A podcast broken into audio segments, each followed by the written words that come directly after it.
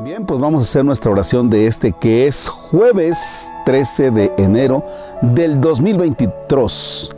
¿Por qué 2023? Porque hay una mente muy ágil que se va adelantando a los números y cuenta uno, dos, es una mente muy ágil, de ahí el chiste local.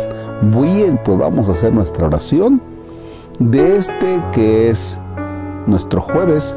Nos dejaremos guiar por la primera carta del apóstol San Pedro, es el capítulo 1, versículos del 6 al 9. Este texto no lo vamos a encontrar en misa, sino que es el texto de la lectura breve en la oración de vísperas en la liturgia de las horas. En el nombre del Padre y del Hijo y del Espíritu Santo. Saltad de júbilo, aunque de momento tengan que sufrir un poco en diversas pruebas. Así la pureza de su fe resultará más preciosa que el oro, que aún después de acrisolado por el fuego, perece, y será para su alabanza y gloria y honor en el día de la manifestación de Jesucristo.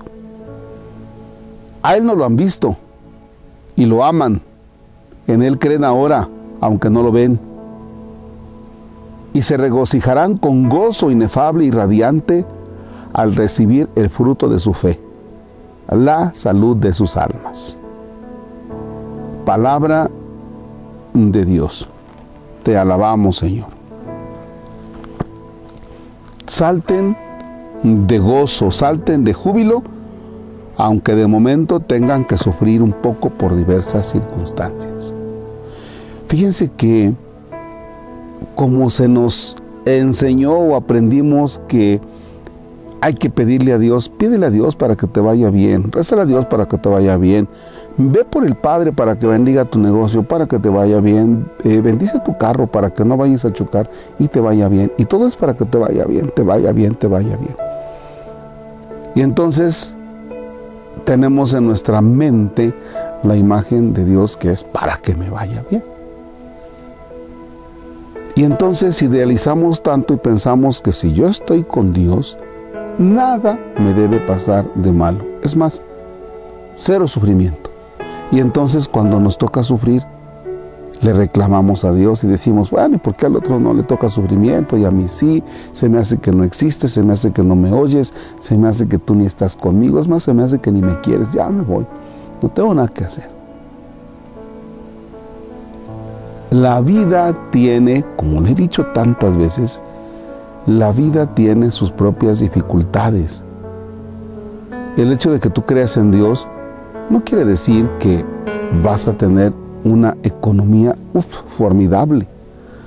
No quiere decir que vas a tener mucho dinero y, y, un yate esperándote en algún puerto de los que tú digas y un helicóptero para llevarte y los mejores médicos por si te enfermas. No, no es eso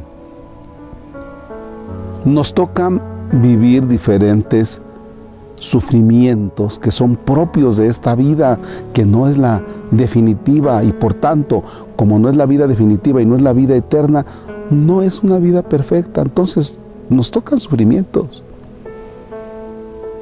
Pero en ese sufrimiento es que nosotros debemos descubrir la presencia de Dios, que Dios ahí está con nosotros para sostenernos y para no caernos ante esas dificultades, para no doblarnos, sino permanecer firmes. Y no nos gusta sufrir, tenemos mucho miedo al sufrimiento por el dolor, porque, vaya, nos saca de nuestras seguridades y nos hace sentirnos tan inestables y al mismo tiempo tan frágiles. Y entonces tenemos mucho miedo al sufrimiento. Tranquilos. Dice el apóstol, salten de gozo. Créanme que sí, es cierto. Aquí cuando dice el apóstol, y desde luego que es palabra de Dios, a mí en lo personal sí me, sí me costaría mucho saltar de gozo en el sufrimiento. O sea, ¿para qué? ¿Para qué les digo, ay, no sé, yo voy a saltar de gozo en el sufrimiento? Pues no, o sea, realmente se requiere de un grado de santidad tremendo, ¿no? O de que un grado de fe muy fuerte. Pero ojalá quede claro que el sufrimiento no es castigo de Dios y que nuestra relación con Dios no quiere decir que garantice que no vamos a tener este tipo de adversidades, ¿no? Y entonces en el sufrimiento vamos descubriendo a Dios, en el sufrimiento, ahora sí como quien dice, agárrate del Señor, ahí te agarras, ahí te sostienes, y entonces en ese sufrimiento, cuando salgas, tu fe estará fortalecida, tú estarás fortalecido. Y eso es lo bonito. Eso es lo maravilloso de la fe. Lo maravilloso de la fe no es estar esperando que Dios nos resuelva todo y que no vamos a tener sufrimiento, sino que aun con el sufrimiento vamos a salir victoriosos porque sabemos que estamos sostenidos de Dios. Así es que, ánimo, si usted está sufriendo, si usted tiene una enfermedad, si usted tiene alguna dificultad, no le reclame a Dios. Más bien, apóyese en Él. Y si ya le reclamó, no pasa nada. Dios aguanta. Dios aguanta. Pero usted regrese su mirada a Dios. Lo dejo con Jesús Eucaristía, un momentito, para que ahí ponga sus sufrimientos en la presencia de Jesús.